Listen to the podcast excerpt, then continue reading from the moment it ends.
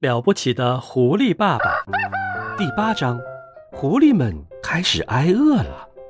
那天晚上，三顶帐篷在小山上的大坑里支了起来。伯吉斯、邦斯和比恩一个人一顶帐篷，三顶帐篷啊环绕着狐狸的洞口。三个饲养场场主坐在帐篷外面吃着晚饭。伯吉斯吃的是三只布丁焖鸡，邦斯吃的是六个炸面圈。里面都塞着，嗯呀，令人作呕的鹅肝糊糊。比恩呢，他喝的是两公斤的葡萄酒。他们三个人啊，都把枪随时放在身边。这个时候，伯吉斯拿起一只热气腾腾的鸡，把它凑近狐狸的洞口。哎，咦，你能闻到这个吗？啊，狐狸先生，嘿嘿嘿，美味的嫩鸡呀，你你怎么不上来吃呢？啊？浓郁的香鸡味飘进了地道，一直飘到狐狸们蹲着的地方。哦，爸爸，咱们不能悄悄地溜上去，从他手里把鸡抢过来吗？其中一只小狐狸说道。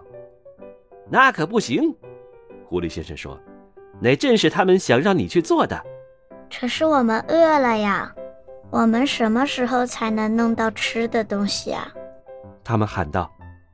他们的妈妈没有回答，爸爸也没有说话，因为啊，这是一个没法回答的问题。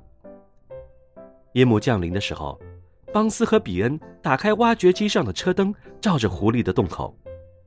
现在我们轮流守着，比恩说：“一个人守着，另一个人睡觉，另一个人站岗，然后轮换顶上一个晚上。”伯吉斯说道。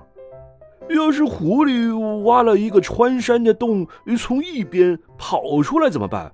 你没有想到这一点吧？啊，我当然想到啦。比恩装着有先见之明的样子说：“那么说下去，把答案快快快快告诉我们。”波吉斯说。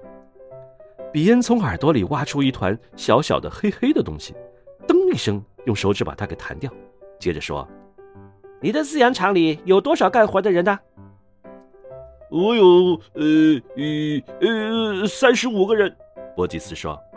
我有三十六个人，邦斯说。我有三十七个人，比恩说。这样总共就有呃一百零八个人了。我们得命令他们把这座山围起来，每个人都要带一支枪，呃还要带一个手电筒，那样啊狐狸就逃不掉了。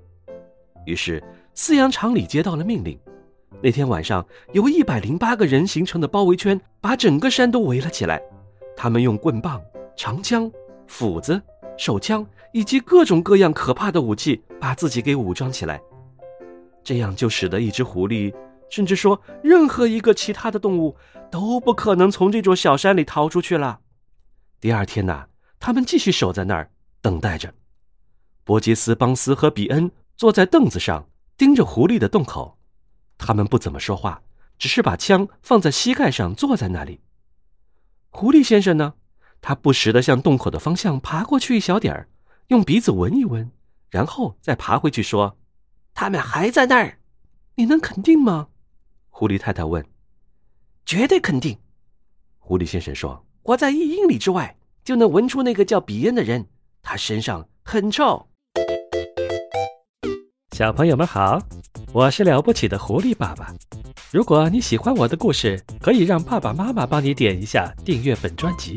如果你有什么有趣的想法，也欢迎在专辑下面给我留言哦。好了，时间不早了，我要继续对付邦斯和他们三个坏家伙了。下次见。